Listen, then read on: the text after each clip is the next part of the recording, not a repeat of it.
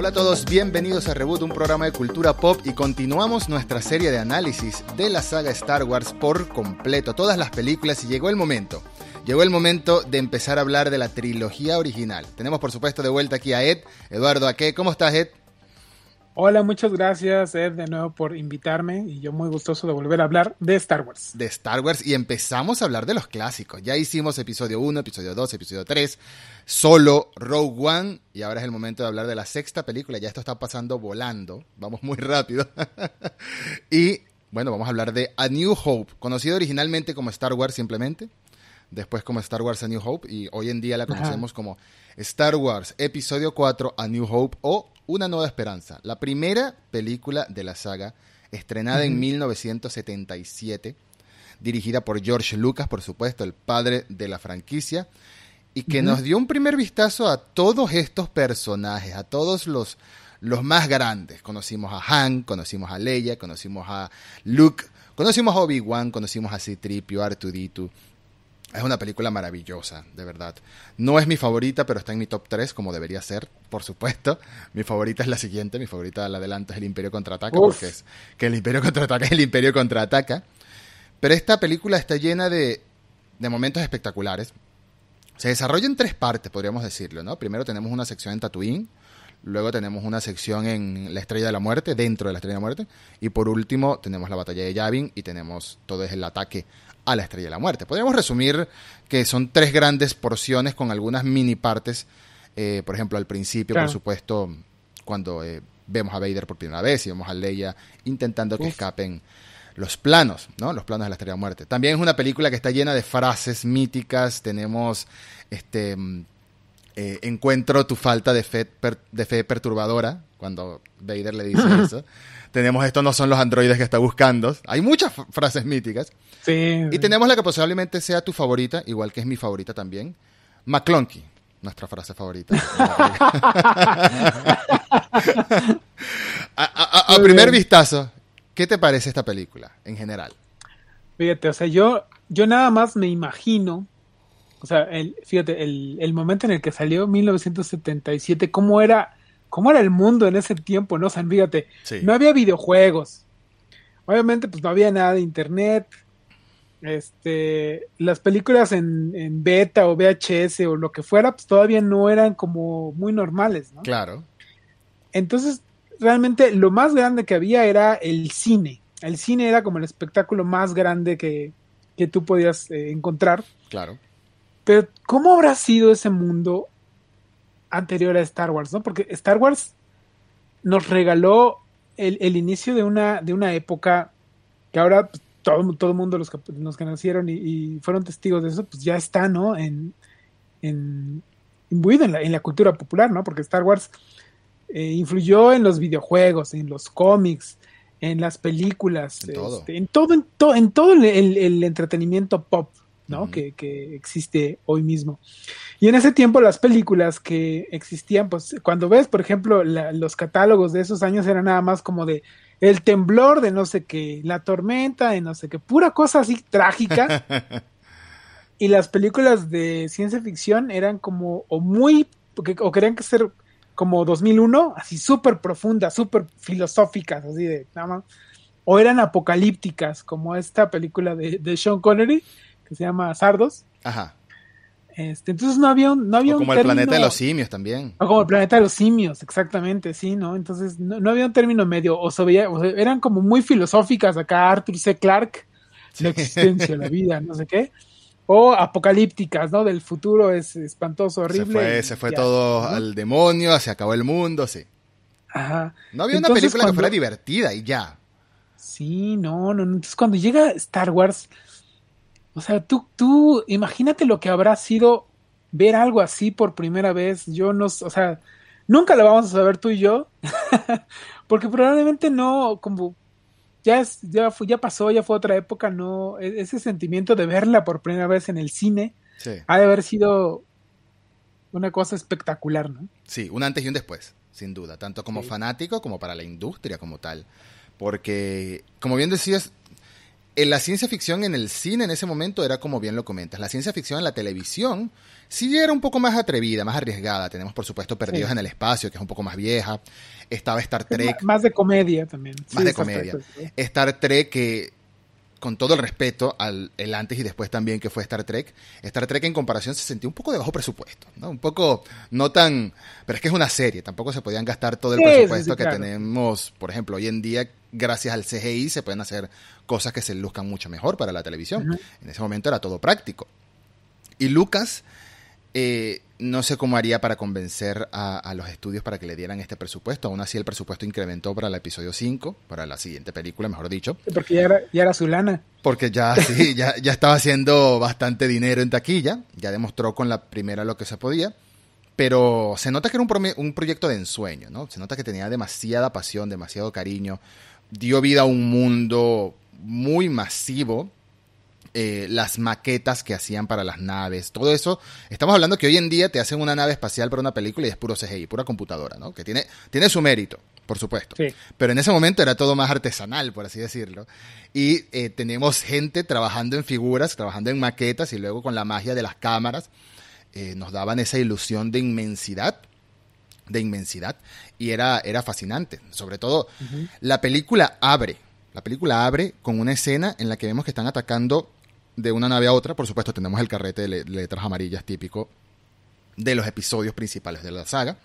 Pero la película abre con una nave que está atacando a otra. No sabemos qué está pasando. Nos hablan de unos rebeldes, nos hablan de un primer ataque exitoso. Conecta, por supuesto, con Rogue One. Ya, ya aquí nos dan una. Como, como tú dijiste en el episodio de Rogue One, estas letras amarillas nos cuenta Rogue One, básicamente. En, en esencia. Eh, y luego vemos que, de- que derrotan a la nave pequeña, viene la nave grande y la. La, y la- música, la música, es la música, Imagínate supuesto. escucharla por primera vez. en el cine. Pero lo- los primeros personajes que vemos, más allá de dos androides, los primeros personajes que vemos es una lucha en un pasillo y luego se abre una puerta y, y sale un señor vestido de negro, que es este señor que está aquí, vestido de negro, con un casco, con una capa. Ni siquiera usa su sable de luz, pero ya tú sabes que, bueno, esto es sinónimo de maldad. Esto que nos estás mostrando es un villano hecho y derecho. O sea, es- no, no existe algo más perverso, algo más malvado en este universo de películas, al menos. Esto es lo que nos demuestran. Darth Vader tiene una presencia. Tiene una presencia, el diseño del traje, el diseño de la armadura. Muy inspirado, como ya lo mencionamos en Rogue One, y creo que al final del episodio de, de Revenge of the Sith, muy inspirado en, en el estilo samurai. En el estilo samurai tiene como un kimono, tiene un casco que parece un kabuto, que es el casco de samurai típico.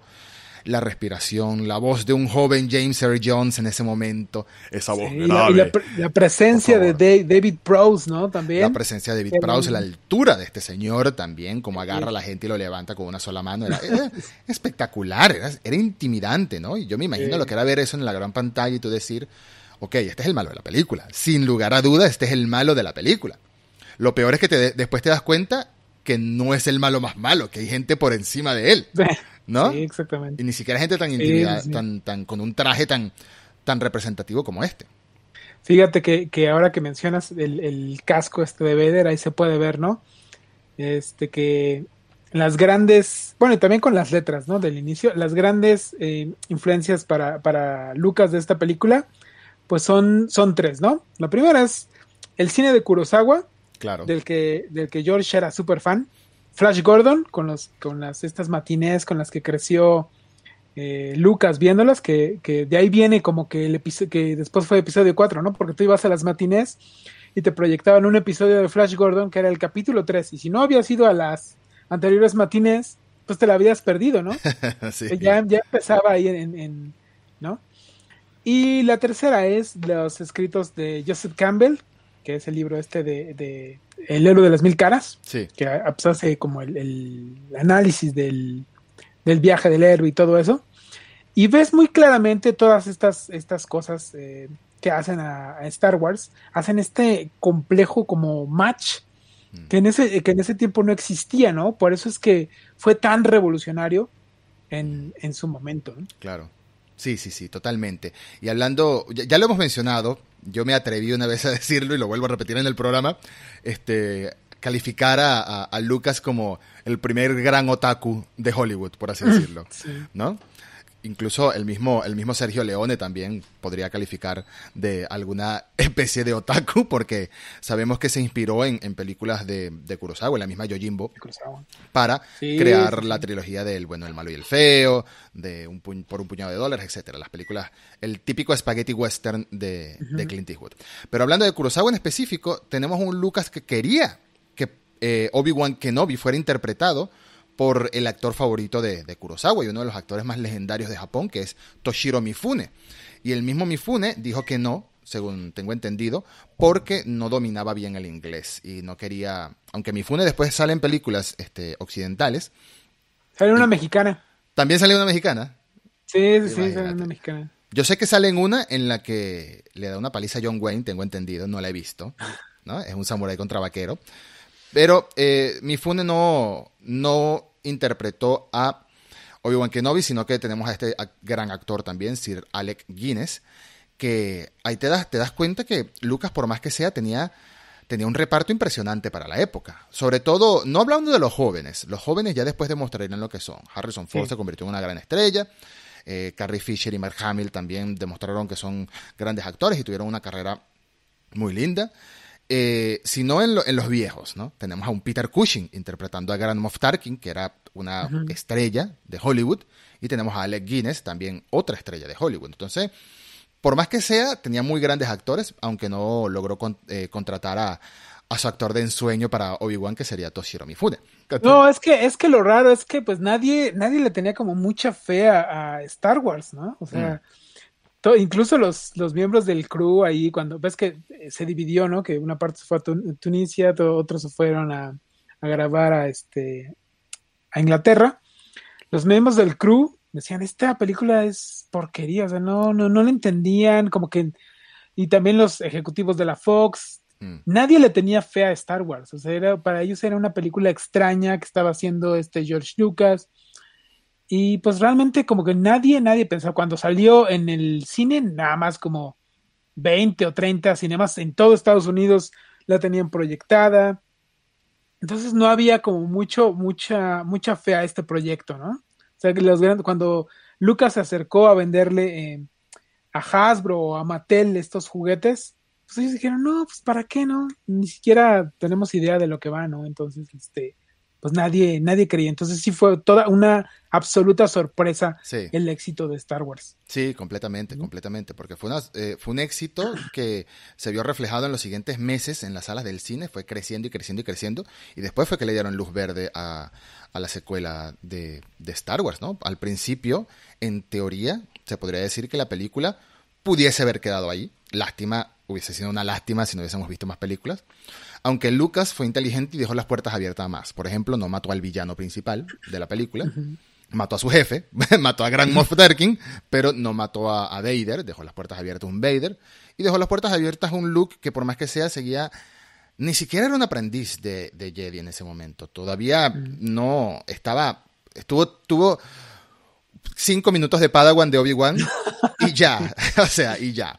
Se convertiría en un aprendiz de Jedi en la siguiente película cuando una, un fantasma de la fuerza de Obi-Wan lo envía a Dagobah. Que ya hablaremos en su momento de eso. Pero, este, como decíamos, esta película se desarrolla en tres grandes partes. Después de que eh, Leia envía los planos junto a Artuditu a un planeta desértico, que ya nos explicó en la película anterior, en, en orden cronológico, Rogue One, por qué estaban exactamente sobre Tatooine, y es porque querían buscar la ayuda de Obi-Wan Kenobi bueno, caen, por supuesto, caen Artudito y caen Citripio en Tatooine, son robados por yaguas. Aquí empezamos a ver ya las criaturas que imaginaba Lucas, ¿no? Los yaguas, ese transporte gigantesco que construyeron físicamente una de las partes, una de las ruedas donde después se ve al tío Owen, a Luke, todo la, el mercadito informal, el tianguis, que, se, que montaron frente a la granja, me encanta esa palabra, que, que montaron frente a la granja de, de los Skywalker. Eh, pero de resto, por supuesto, cuando vemos el transporte gigantesco, es un pequeño juguete que las tomas nos hacen creer que de verdad es enorme. Y, de verdad que no, no, no, lo notas en ningún momento. Hay, otras películas muy viejas, hay otras series que tú notas claramente que esto es un, pequeño juguete, que esto es una maqueta, que esto es algo muy, muy artesanal. Aquí si, si, si, si, te lo permites creer, puedes creer que es algo enorme de verdad que estás viendo, ¿no? no Es la ventaja de que usaran un desierto también, ¿no? Da esa ilusión de que la arena es infinita y no, no lo puedes comparar con una piedra, por ejemplo. Que no, sé, no hay algo, no hay un objeto con que comparar a estos transportes en la mayoría del tiempo. Y bueno, eh, conocemos a todos los personajes más vemos incluso en la ropa, en la vestimenta de estos personajes de los Skywalker que también hay mucha inspiración japonesa ahí. Luke básicamente también lleva un mini kimono, el tío Owen, todos, todos este vemos que viven en una granja que está como metida en la tierra. Vemos eh, Lucas el nivel de imaginación, el nivel de creatividad de Lucas me, me parece fascinante, de verdad. Siempre me ha parecido, siempre tenía un, una imaginación, por supuesto, con su equipo, este, en el que trabajó junto a él en Star Wars. Crean estas sociedades, estos mundos que se sienten distintos un planeta de otro, ¿no? Y eso lo hemos visto a lo largo de toda la saga. Cada planeta se siente como algo completamente distinto al anterior, no solo en el diseño de los personajes, sino en el diseño de cómo viven, de las estructuras, de las edificaciones. La primera vez que entras a la cantina de Mos Eisley, ves una amalgama, una variedad de seres tan distintos unos de otros. Eh, ¿Cómo sería ir al baño en, esa taberna? Imagínate. Debe haber sido muy extraño. ves un señor que parece una araña gigante, ves la, banda musical también tiene un aspecto muy característico. Ves un montón de alienígenas que crearon estos trajes, estos disfraces, los crearon para escenas de 30 segundos o menos, para que nada más pase a la cámara, los miras una vez y ya y no vuelven a aparecer. Y, y es de verdad este, una inversión y una ilusión que, que, hace mágica esta película. La trilogía original se podría definir como mágica. Mágica. Sí, desde luego. ¿Sabes cuál es el punto, el punto central que veo en esta primera parte de, desde el inicio hasta que ya parten de, de Tatooine?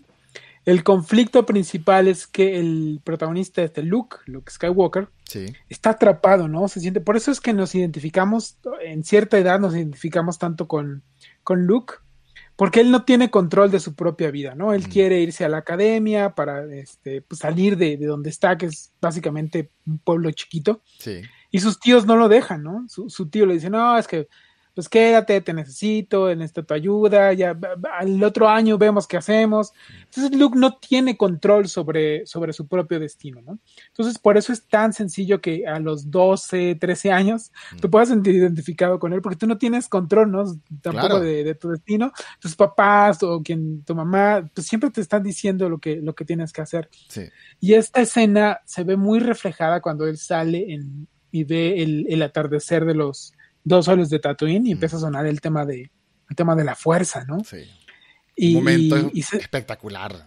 Te pone la piel chinita, ¿no? Entonces ves que, que el, el, héroe no puede ser héroe porque aparte él se autocensura, ¿no? Cuando Obi-Wan le dice, oye, necesito tu ayuda, no sé qué.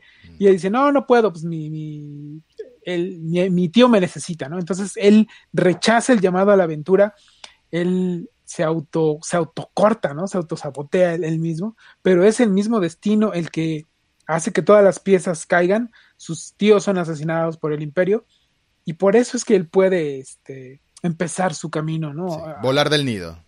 Exactamente. De todas formas, este te lo, te lo ponen como una manera muy egoísta, ¿no? Del tío que no quiere dejar este, salir a su sobrino porque lo necesita, porque quiere que es sobreprotector. Puedes, puedes pensar que es un tema de sobreprotección, puedes pensar un tema de egoísmo, de que quiere que mantenga la. de que siga su camino en la granja y se convierta en un granjero en vez de irse a volar en la academia de pilotos. Pero poco a poco, la misma película, sin ni siquiera entrar en la siguiente, la misma película te va dando a entender que es que al tío le oculta algo, ¿no? No quiere hablar de su padre, su padre es un tema tabú y básicamente no quiere. después te da a entender en las conversaciones de Obi-Wan y Luke que el tío Owen no quiere que siga los padres, de, perdón, no quiere que siga los pasos del padre. Pero ¿quién es el padre? ¿Quién es el padre? Entonces viene Obi-Wan y te dice, no, yo conocí a tu padre. Tu padre fue un caballero Jedi como yo.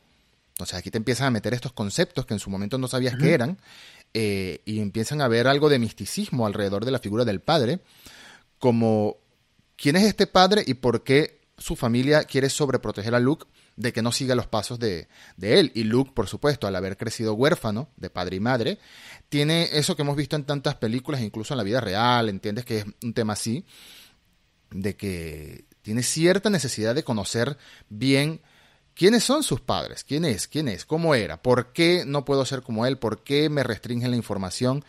Y bueno, ya poco a poco Obi-Wan va soltando detallito a detallito que lucharon juntos codo a codo en la Guerra de los Clones, lo cual ya lo mencionamos en su momento también. Nos empieza a tirar Lucas esta idea de un lore mucho más grande que tiene armado para una saga. Sabemos, sabemos que Lucas fue haciendo cambios sobre la marcha, ¿no? Tengo entendido, corrígeme si me equivoco, que para el momento de episodio 4, para el momento de una nueva esperanza, Luke y Leia no eran hermanos en la cabeza de Lucas. No, no, no. Eso fue después, ¿no? Pero sí tenía los grandes puntos armados sobre, sobre la, historia principal. Entonces hay mucho secretismo alrededor del legado de, la, de la familia paterna y materna de, Luke, aunque nunca mencionan a su madre, pero también lo hay, ¿no? Si conocemos que está viviendo con los tíos, ¿dónde están su padre y su madre? Después de que mueren de esa manera tan horrible, que vemos dos esqueléticos calcinados en la granja, lo cual sí, lo cual fue bastante fuerte para Luke debe haber sido verlo y para nosotros como audiencia también. Pues es una manera cruel, pero necesaria para que Luke este, la fuerza lo llevara a, vivir su aventura. Y hablando de la fuerza, bueno, por supuesto conocemos a Han en la cantina, pero poco después vemos que la fuerza, este, Han lo toma como, como una religión de fanáticos, como algo que creen los locos así, creen en esa magia, creen en esa... Está muy menospreciada la idea de una fuerza y es algo que yo te comenté en, las en, los episodios anteriores y llegamos a una conclusión. Tú me, me, hiciste entender que, claro, es una galaxia muy grande y el emperador se encargó de erradicar cualquier tipo de información que existiese sobre Jedi, sobre la fuerza. se convirtieron en un mito y sobre todo en un planeta tan distante y tan renegado como es Tatooine que el imperio básicamente ni le importa. Está bajo el control de los Hot, del clan de los Hot y ya. Sí, correcto. Digo, eh, Obi-Wan nos habla de la fuerza y nos da una mini explicación, ¿no? Y Luke así como que asiente de ahora le sí. Sí, pero no entiendo bien, pero sí. Luke es todos, ¿no? En ese tiempo. Pero bueno, sabíamos que, que, era un poder místico, ¿no? Eh, sobrenatural. Que Obi-Wan en su papel como de hechicero, como de mentor, este, sí lo dominaba, ¿no? Y se lo estaba, se lo estaba pasando a Luke.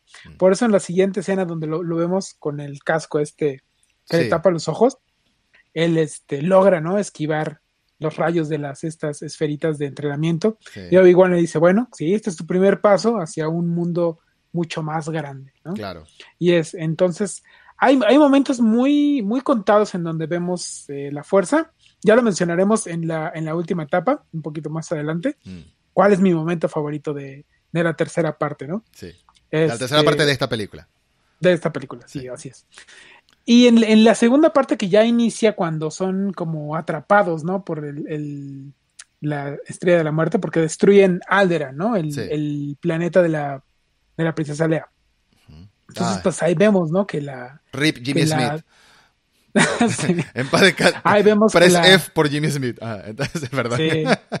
No, no, no. Entonces, bueno, ahí vemos, ¿no? El, el, gran poder de la, de la estrella de la muerte y por qué es una amenaza para toda la galaxia. Claro.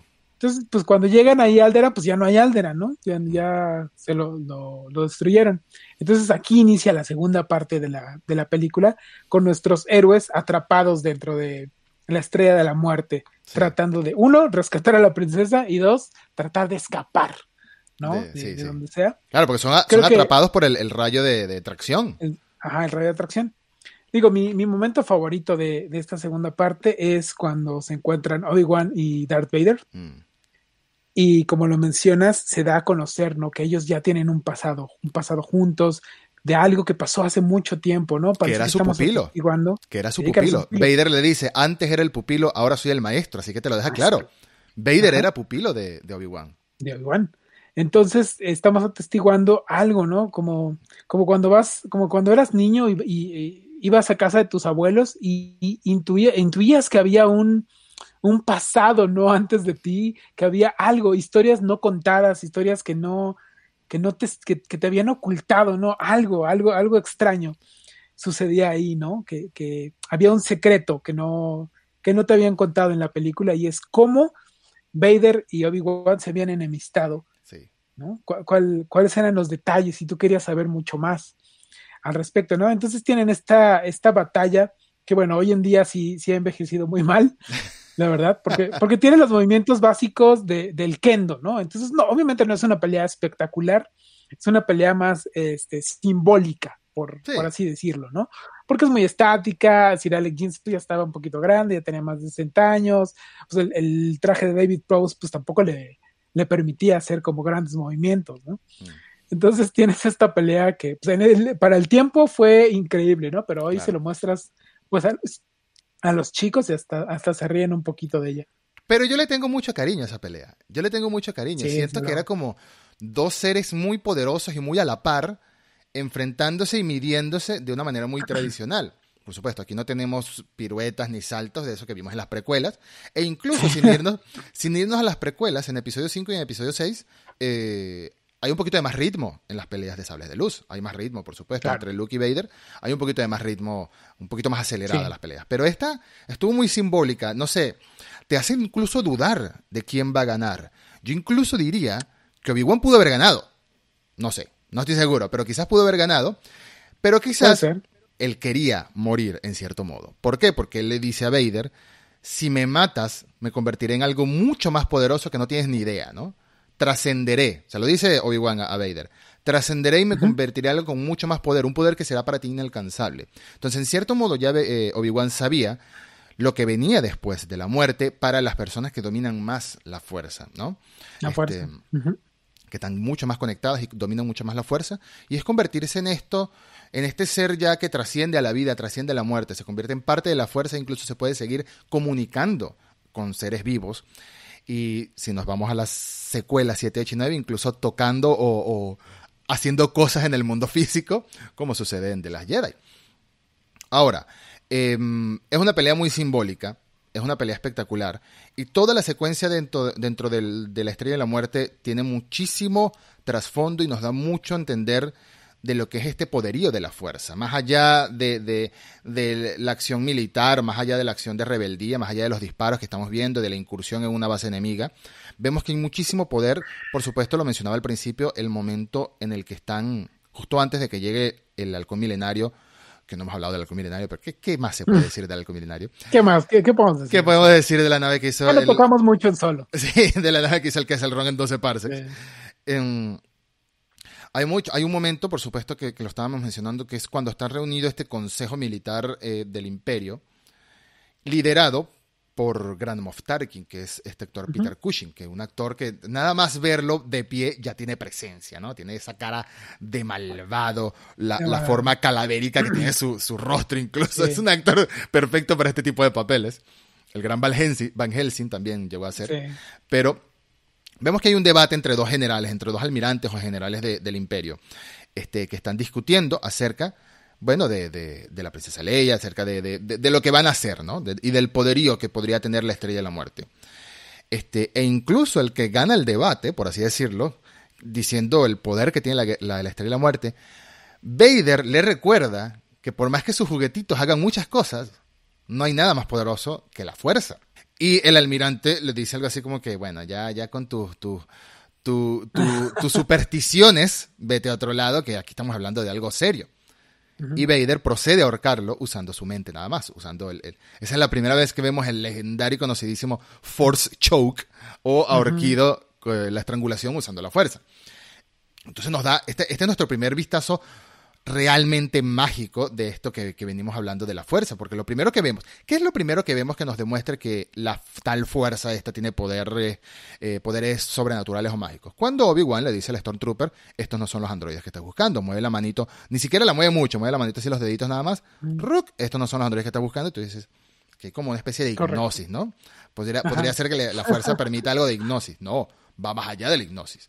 Aquí vemos a Vader ahorcando, sofocando a alguien con sencillamente pensarlo y accionarlo con, la distancia con la mano. Pero aún así, aunque Vader tenga tanto poder, aunque Vader tenga tanta presencia como el villano definitivo, Grand Moff Tarkin le dice, hey, déjalo, suéltalo. Y Vader le responde, as you wish, como desees. Como desees. O sea, es una orden, está recibiendo, Vader está recibiendo una orden.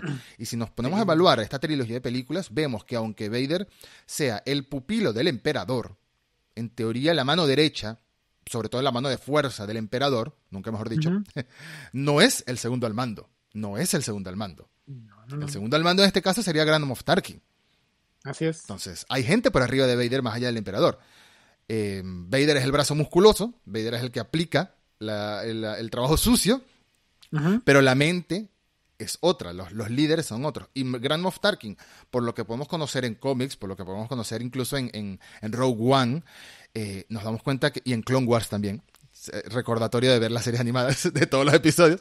En Clone Wars también nos da a entender que Moff Tarkin, desde antes de que fuera un gran Moff, desde que era capitán, desde que era almirante también, era una persona con muchísima agilidad táctica, muchísima mentalidad militar y muy calculador. Es él y Thrawn son personajes muy interesantes a nivel de, de, pensar estratégicamente para el Por eso cuando los pierde, cuando el emperador pierde a los dos, el, el imperio se ve duramente este, dañado, ¿no? Sí. Sobre todo en su, en su logística, en su operación militar, y eso le permite a los rebeldes pues, poder ganar las, la, la guerra al final, ¿no? Claro. Eso lo puedes ver en, en los cómics, lo puedes ver en, los, en, las, este, en las series animadas, pues la importancia de estos dos eh, personajes estrategas militares, Tarkin y, y Tron. Claro, claro.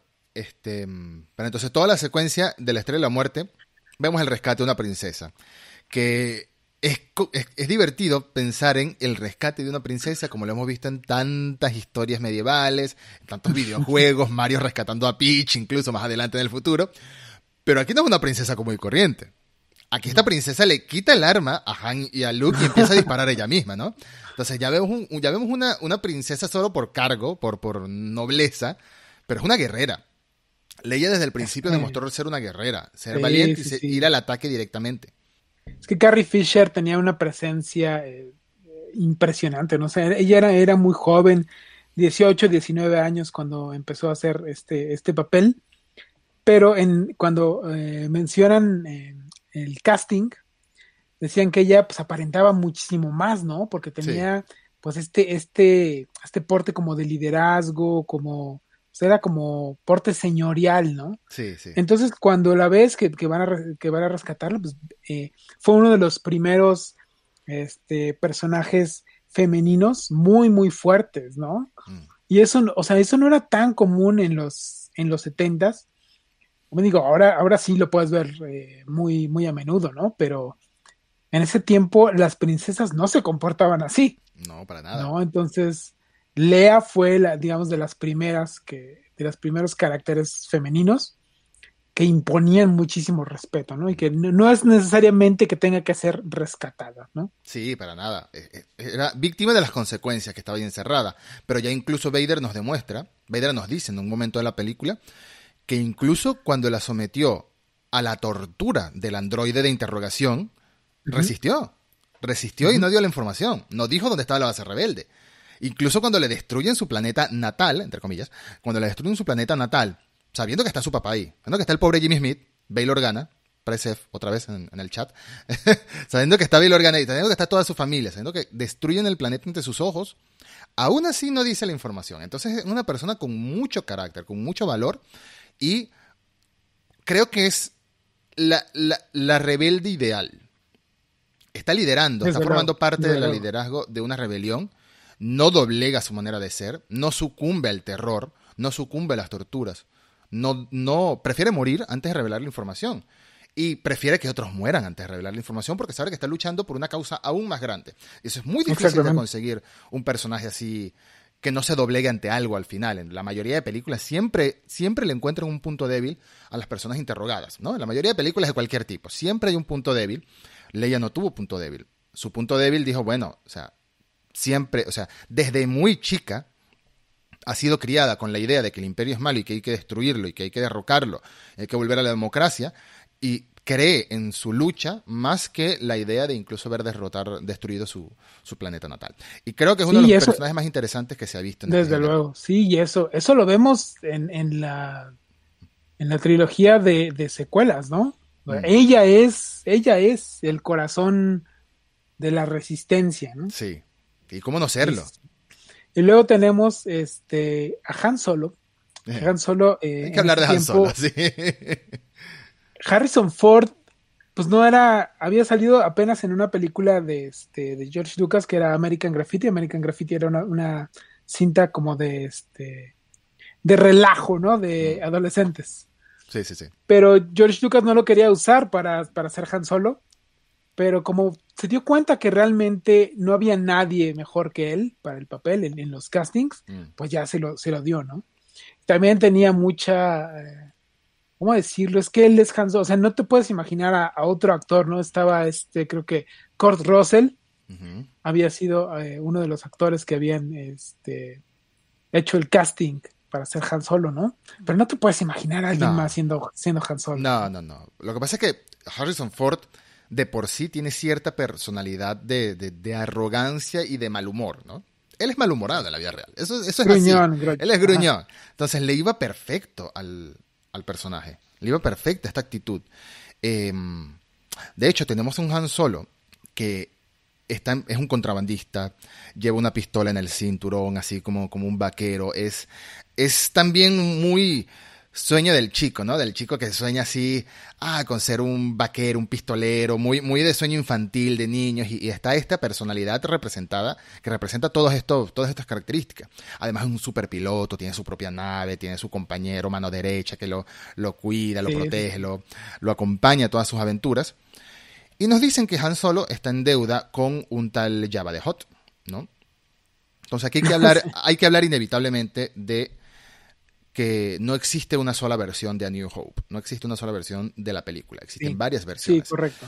este, mm, de hecho, hoy de hecho, con- conseguir la, la, la versión original Es ya es muy complicado. Sí, es ya es muy complicado. o sea, Es imposible. Creo que muy, po- muy, muy poca gente la tiene to- todavía, ¿no? O sea, sí hay porque están, por ejemplo, algunas eh, grabaciones así de esos de carretes chiquitos que, que, pues por alguna razón se la, se la quedaron, ¿no? Pero, o sea, si no, con el que nada más salga Star Wars sin el episodio 4, Sí. ya es muy complicado, muy, muy muy complicado. encontrar.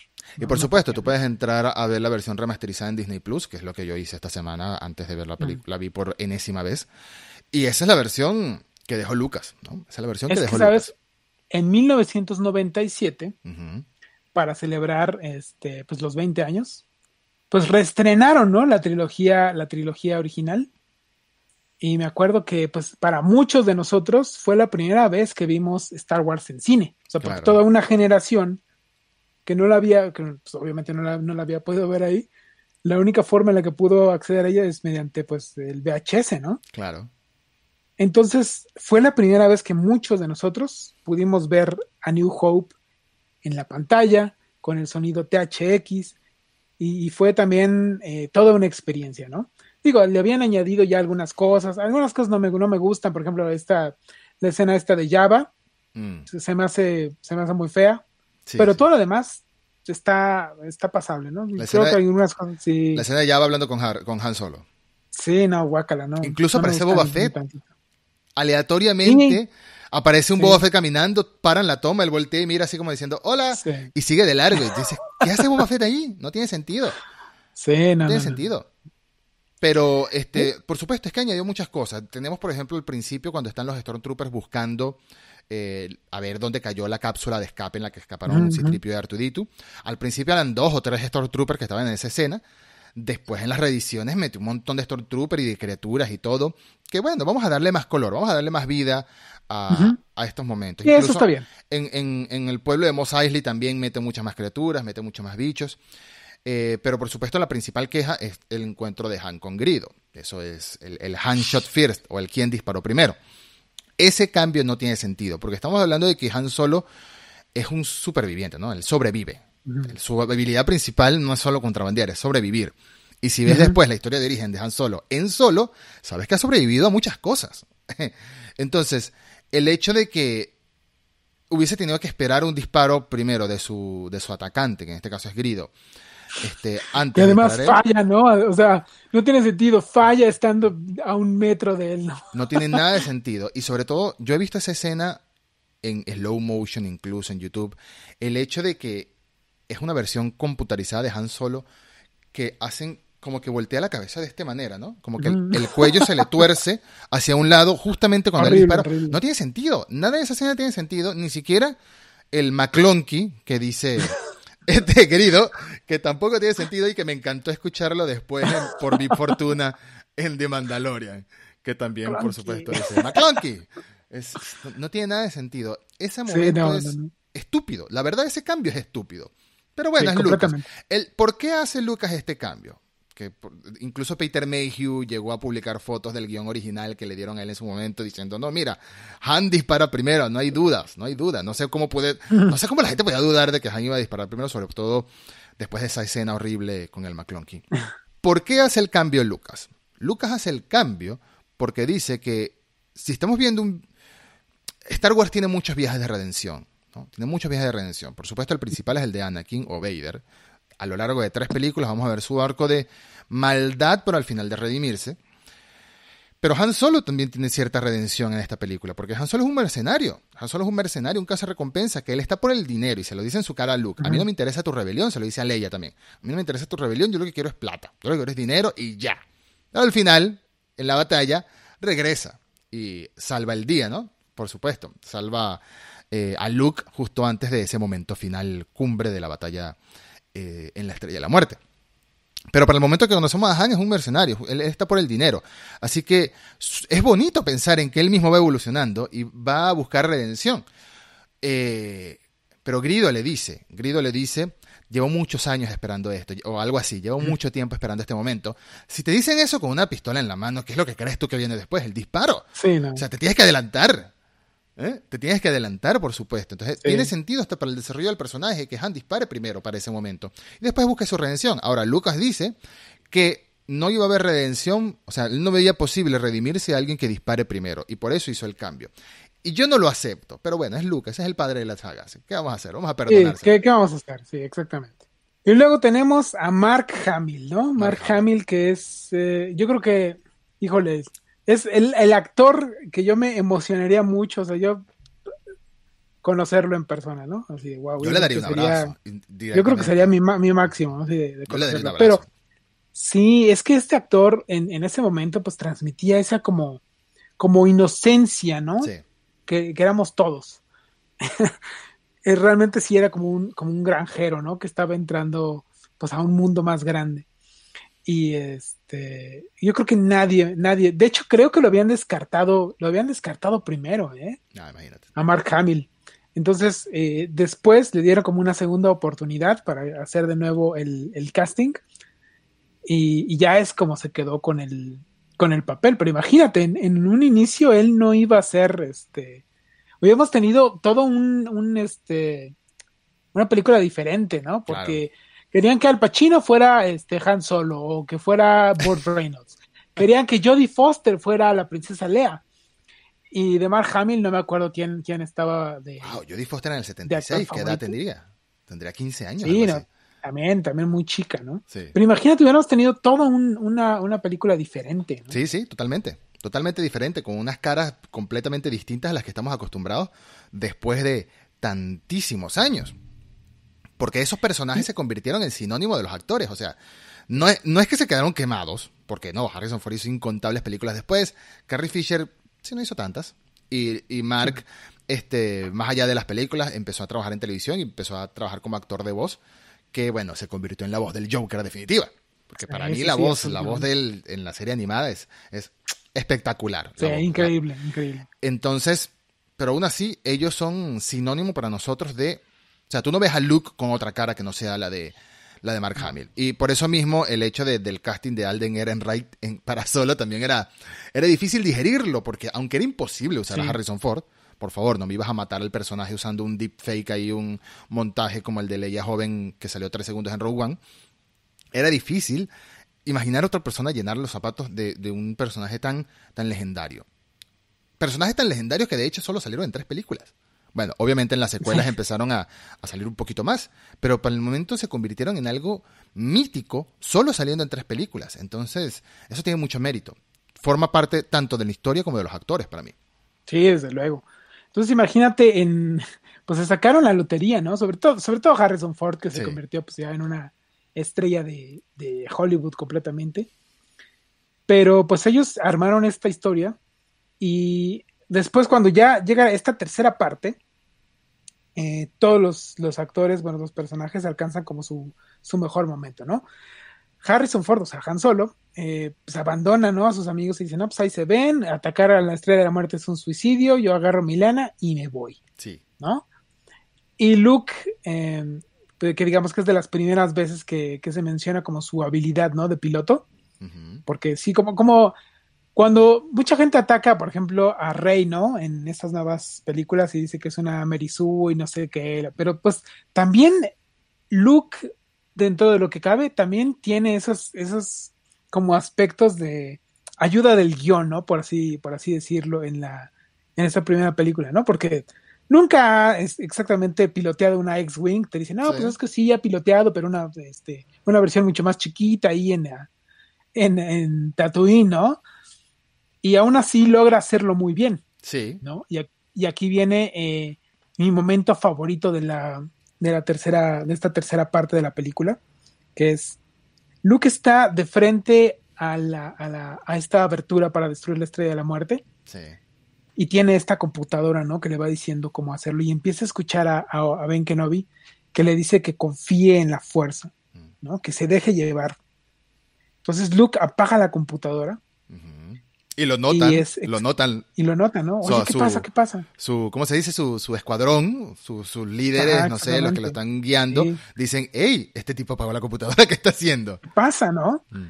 Entonces, eh, Luke confía en la fuerza y es la fuerza quien guía precisamente este disparo, ¿no? Para mm. destruir la, la, estrella de muerte. Y eso habla de algo que, que me gusta mucho de Star Wars, que es, la tecnología es importante, obviamente, pero en ciertos momentos lo que, lo que nos termina salvando es confiar en tu ser más genuino, ¿no? Sí. En, en, la en, fe en ti mismo.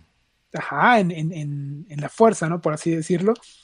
Y es, ese es lo que, el mensaje más bonito que es, que, que me gusta mucho de, de, New Hope, es ese, ¿no? De confiar en, en tus instintos, en, de tener confianza en ti mismo, más allá de lo que otras, otras cosas pueden darte, ¿no? Como en claro. este caso lo es la tecnología. ¿no? Sobre todo después de que habíamos visto que pilotos habían fallado a acertar el, el blanco. Sí, y sí, por supuesto, cuando Luke apaga la computadora y dispara y acierta, o sea, todo, todo ese momento, eh, Vader lo nota. Eso es importante también. Vader los venía persiguiendo detrás, venía matando a todos los pilotos uno tras otro. Me encanta, me encanta la tecnología tan, tan extraña dentro de, los, de, los, de las naves, que Vader está pilotando pero siempre le da como una perillita. Yo no sé qué está haciendo con esa perillita. Siempre le da una perillita, le da vueltas y no sé, no sé qué está haciendo con esa perillita. Pero me encanta, me encanta, porque se nota tan, tan extraña, ¿no? Tan, tan ciencia ficción pura. Pura y caricaturesca, sí, como debe ser. Pura y caricaturesca. Este, que es algo que tenía toda la ciencia ficción para la época cuando no se tomaba tan, tan en serio, tan filosófico, como bien dijiste, eh, 2001 de Kubrick. De hecho, este, el diseño también de los pilotos, que es como un Stormtrooper pero negro, todo eso es el escuadrón especial de Vader, el TIE Fighter de Vader es distinto. Todos esos diseños a quien se le hayan ocurrido, espero que le hayan pagado mucho dinero, porque es fascinante y todavía hoy en día compramos juguetes de eso. O sea, ¿qué, qué, qué, qué mejor que eso, el merchandise, que todos queremos un, este, todas estas maquetas. No, pues fue a este Ralph McQuire, el, el ilustrador. Ah, por supuesto. Que, que hizo eso, ¿no? Sí, es, sí, sí. Entonces Vader lo nota. Vader lo nota y dice, aquí hay algo raro. Este piloto en concreto... La fuerza es, La fuerza es, es, strong, exacto. La fuerza es fuerte. Pasa que en español suena, no suena tan bien. La fuerza es, es, intensa en esta persona, ¿no? ¿Quién es? ¿Quién es? Y después de que logra destruir la estrella de la muerte, después de que caen los misiles, Vader dice, bueno, es mi turno de, chao, me voy a otro lado, Moff Tarkin, nos vemos otro día. nos vemos sí, en el... porque regresa Han, regresa Han solo, ¿no? Regresa Han solo, regresa, que eso lo estamos hablando del arco de redención. Han solo regresa, después se siente mal, dice, bueno, los voy a dejar ahí morirse, y llega justo en el momento preciso y se convierte en un héroe, en el héroe que ayuda a salvar el día, ¿no? Sí. Ahora, en su momento me imagino, y durante muchísimos años, todos todos nos hacíamos la vista gorda. Los fanáticos de Star Wars nos, nos, hacíamos la vista gorda con, bueno, un huequito que casualmente está ahí, si le dispara se destruye la, la estrella de la muerte. ya sabemos que en Rogue One nos explican y nos llenan ese vacío, entonces, por eso, val, por eso para mí Rogue One es tan valiosa, porque sí. llena muchos agujeros de posibles, vamos a decirles así, bueno, agujeros de guion que tenía a New Hope, este, y la escena hace mejor aún de lo que es A New Hope. Y A New Hope es una película maravillosa. Creo que hasta el título, creo que hasta el título de Una Nueva Esperanza me parece tan correcto porque es una nueva esperanza para los rebeldes. Aquí, aquí la rebelión empieza a tomar... ¿Qué mejor triunfo que destruirle al imperio su mayor arma? ¿no? Su mayor arma. ¿Qué mejor triunfo que eso? Y por eso al final se siente tan bonito y es imposible no ver ese desfile, esa condecoración que le dan a esta gente con una sonrisa en, el rostro, ¿no? La medalla que le dan a todos ellos al final de la película, excepto, a Chewbacca. Excepto a Chewbacca, eso es injusto. Eso es injusto y menos mal que eso sí lo solucionó la, trilogía de secuelas. Vimos a, a Chewbacca recibir la medalla de Han. Sí. Qué bonita película, de verdad. Sí, la verdad es que... Y aquí, aquí entra, entra el conflicto de uno de los principales problemas con el fandom y Star Wars, ¿no? Porque tú, de, repente el problema es cuando la gente quiere que Star Wars sea más de lo que es, ¿no? Y Star Wars, en, en palabras de George Lucas, es una película hecha para niños de 12 años. Sí.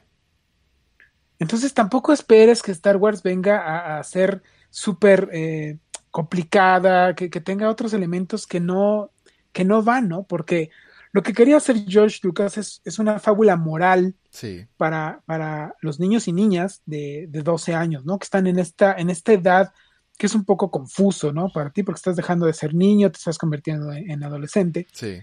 Y Lucas quería decirle, quería darles este mensaje de, de lo que es importante en realidad, ¿no? Que son tus amigos, preocuparte por tus seres queridos, eh, pues alejarte del, del lado oscuro, del, del, egoísmo, de las cosas que te pueden eh, hacer mal, ¿no? Y es una fábula para niños de 12 años. Entonces, cuando tú ya adulto quieres que, las nuevas películas o, el contenido que haya de, Star Wars te hable a ti directamente, estás, o sea, que te le hable al adulto de 40 años, mm. está cerrando, está cerrando el, blanco. Star Wars debe de hablarle a los niños de 12 años. Claro. A tu niño de 12 años. Entonces, si, tú lo si tú lo disfrutaste teniendo 12 años en el cine, ¿por qué quieres quitarle a otros niños eh. esa, ese gusto, no? Qué, bonita forma de verlo, de verdad. Como lo, como lo explicaste, me parece perfecto. Me parece perfecto porque este, Filoni también lo, recordó que Lucas hizo esto para toda la familia. Y cuando, y cuando algo, dice que se, algo se dice que está hecho para toda la familia, es otra manera de decir que está hecha para los niños, que está hecha para el disfrute de los niños. Este, y por eso más que la historia en, en A New Hope, en Una Nueva Esperanza, más que la historia que estamos viendo de fondo, desenvolverse y cómo estamos conociendo este universo o esta galaxia muy, muy lejana, lo más importante de esta película para mí son los personajes y lo que vemos que hacen los personajes, lo que vemos que significa cada uno de los personajes. El villano más villano, el señor sabio, que no hay que menospreciar a nuestros mayores porque tienen mucha sabiduría, incluso eso no podría decir Obi-Wan, el héroe que está comenzando a nacer, que cree mucho en sí mismo y que quiere demostrar lo que vale, que sería Luke. El, el rufián, que no todos son malos, sino que pueden tener un lado bueno, que es Han. Y Leia, que es las mujeres son fuertes, las mujeres son igual de fuertes que los hombres, y lo demuestra de una manera espectacular, porque en este momento la ciencia ficción nos había presentado, para ese momento, para los 70, la, ciencia ficción nos había presentado personajes femeninos interesantes, como Uhura en Star Trek. Pero aún así, Uhura y todos los personajes femeninos en la serie original de Star Trek eran muy sexualizados, ¿no? Los vestiditos cortitos que si medio se agachaban a recoger algo, por favor. en cambio, aquí Leia, aunque tiene un vestido este, ajustadito, en parte, sigue siendo un personaje muy fuerte, sigue siendo un personaje que, le habla con arrogancia y con autoridad, no arrogancia, con autoridad y fuerza a los que la están rescatando. Y cuando ve la nave, les pregunta, ¿me están rescatando en esto? O sea, en esta cosa, en esta lata que de broma debe flotar. Obviamente eso a Han le duele porque es su querido halcón milenario, pero vemos que es una persona que tiene autoridad. Y toda la rebelión, todos los rebeldes, siempre han tenido de autoridad personajes femeninos. Mon Mothma, Leia y Leia mayor, y Holdo incluso, por más que les moleste a muchas personas, Holdo fue un gran personaje, este, que sí, que, que, hubiésemos querido ver más del almirante Akbar, sí, es cierto que hubiésemos querido ver más del almirante Akbar, pero aún así es parte de, de la idea de Star Wars de decirle a los niños y a las niñas, miren lo fuerte que pueden ser, ¿no? Miren lo fuerte que pueden ser en este mundo de ficción. O mejor dicho, miren la persona fuerte que vive en el interior de todos ustedes y que no hay límites, no hay límites, no hay límites de quién puede ser, ni límites del liderazgo que pueden tener y del protagonismo que pueden tener en sus propias historias. Así que es muy, es muy bonito y por eso me gusta mucho el nombre de, de la película también, como lo, lo, lo, dije hace algunos minutos. Una nueva esperanza nos habla de que aquí comienza algo incluso. Estos aquí personajes comienza. son el comienzo de algo. Por eso la última, las últimas tomas, Leia, Han, Luke y Chewie, son el comienzo de una nueva esperanza. Aquí, aquí viene la lucha de verdad contra este ser macabro que es Darth Vader y contra lo que sea que esté sobre él, porque el emperador en realidad empezamos a conocer es en la siguiente película. La siguiente película. Pero ya se habla de un imperio, así que obviamente si hay un imperio, tiene que haber un emperador, ¿no? Así es, mi estimado. Sí, de verdad que es, es una película eh, muy linda, es esperanzadora y con es un primer vistazo a unos personajes que les vamos a tomar tanto cariño a lo largo de otras dos películas. Tanto cariño, tanto, tanta eh, pasión que vamos a ver de estos personajes hacia su, sus aventuras. La evolución de Han a lo largo de tres películas es espectacular. Se convierte en un héroe hecho y derecho. Y la evolución de Luke también es espectacular, que no solo se convierte en héroe, porque Luke no solo se convierte en héroe, sino que se convierte en alguien sabio. Y eso es difícil se de se lograr. convierte en una leyenda. En una leyenda. Eso Ah, es bien. difícil de lograr. Y lo que decías hace rato de, de Rey, comparando a Luke con Rey, sí, este, Luke, hay mucha gente que dice, Luke tuvo mucho entrenamiento para llegar a ser lo que es. Sí, Luke tuvo entrenamiento, cierto entrenamiento con las habilidades de la fuerza, pero a él nadie le entrenó a ser piloto. Él nos demuestran que él es piloto porque él dice que él es un buen piloto. Pero ¿qué piloto va a ser un granjero a sus 16 años, por así decirlo, no? ¿Qué piloto va a ser un granjero a los 10? Que lo que más que manejaba era ese speeder evitando encontrarse con los famosos Tusk Raiders. ¿no? Sí, como dices, tienes que hacerte un poquito de, de- de la vista gorda, ¿no? O sea, Sí, si, si te lo tomas tan en serio, entonces pierde mucho, mucho de su chiste. ¿no? sí, por supuesto. Pero es una película redondita, son personajes redonditos y que nos dejan con las ganas de ver más de estos héroes y de lo que harán para salvar a esta galaxia. Y lo vimos. Afortunadamente a la película le fue maravilloso en taquilla y lo vimos a lo largo de dos películas extra. El Imperio No, contraataca y el regreso o el retorno del Jedi. Fíjate, ¿no? Y, y todo el mer- merchandising, ¿no? Que, que nació de la película, porque eso no era, no era nada común, ¿no? Pero George Lucas tuvo la visión de apartar para sí, o sea, firmó un, un contrato con la Fox que, que a él le pagaban muy poquito de, de sueldo como director, Ok. pero se reservaba el derecho de hacer las secuelas y se, re- se reservaba todos los derechos del, del merchandising. ¿no? Uy, qué buen acuerdo. Fox, como pensaba que la película no iba a tener éxito, dijo, "No, pues, ¿qué, qué- qué- qué secuelas va a haber? claro. ¿no? Que y el merchandising no era algo que fuera común en ese tiempo, ¿no? Entonces, George Lucas tuvo la visión, ¿no? Y le salió perfecto, ¿no? Empezaron a salir eh, cajas de cereal, sábanas, cobijas, todo lo que te puedas imaginar, todos los juguetes, todo le querían poner lo, lo de Star Wars, ¿no? Claro. Y obviamente las figuras, ¿no? Eh, que, que la historia de las figuras de cómo nacieron eh, la podemos encontrar en, este, en esta serie de Netflix, Sí, que es de, de Toast That Made Us, que me encanta eh, el capítulo de, de Star Wars. Claro, eso, de hecho, ya, de hecho, podremos, podremos en el futuro, de- después que terminemos con las películas, dedicarle un episodio a hablar de figuras de Star Wars, nada más si quieren. Pero sí. el merchandise se convirtió en, en tesoro. ¿Qué niño no ha- o niña no ha querido tener un sable de luz? Real o de juguete. En su momento de juguete nos bastaba. ¿Qué niño no ha querido tener un sable de luz? ¿Qué niño que creció en esa época? ¿Qué niño que creció a finales de los 90 o niño adolescente no quiso tener un sable de luz doble? Que le salía una luz por un lado y una luz por el otro, ¿no? ¿Quién no quiso eso? Eso se convirtió en el tesoro, en el santo grial de todos los que nos gustan las figuras de acción o de todos los niños que les gustan los juguetes. Las figuras de Star Wars eran, eran oro, eran oro y eso es una industria multimillonaria básicamente. Así que Lucas merecidamente después tuvo todo lo- el éxito que tuvo y afortunadamente nos regalaron estas, estas otras dos películas, de las que ya hablaremos, porque yo creo que con A New Hope ya hemos dicho todo lo que valía la pena decir. Es una película que tenemos en muy gran estima, tanto Eduardo como yo, el otro Eduardo.